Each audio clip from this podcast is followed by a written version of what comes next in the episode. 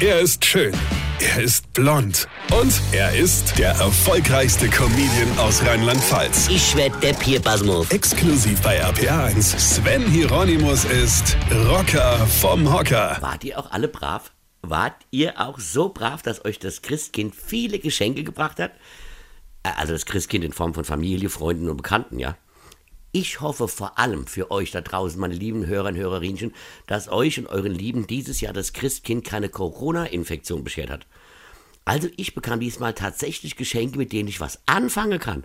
Unfassbar, oder? Habt ihr sowas schon mal erlebt? Also was gibt's doch gar nicht. Gut, es waren nur einige. Der Rest war halt wie immer.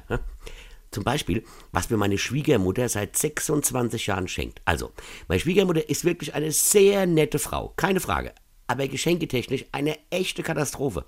Von der bekomme ich seit 26 Jahren, seit 26 Jahren Mancherie. Ist ja jetzt an sich nichts Schlimmes, wenn man es mag. Ich hasse aber Mancherie. Ich esse eh nur ganz wenig Süßes und vor allem nichts Süßes, in dem auch noch Alkohol drin ist. Diese Kombi finde ich katastrophal. Das sage ich auch jedes Jahr. Sehr nett. Also ich gebe mir da echt Mühe, ihr klarzumachen, dass ich einfach keine Mangerie mag. Ja?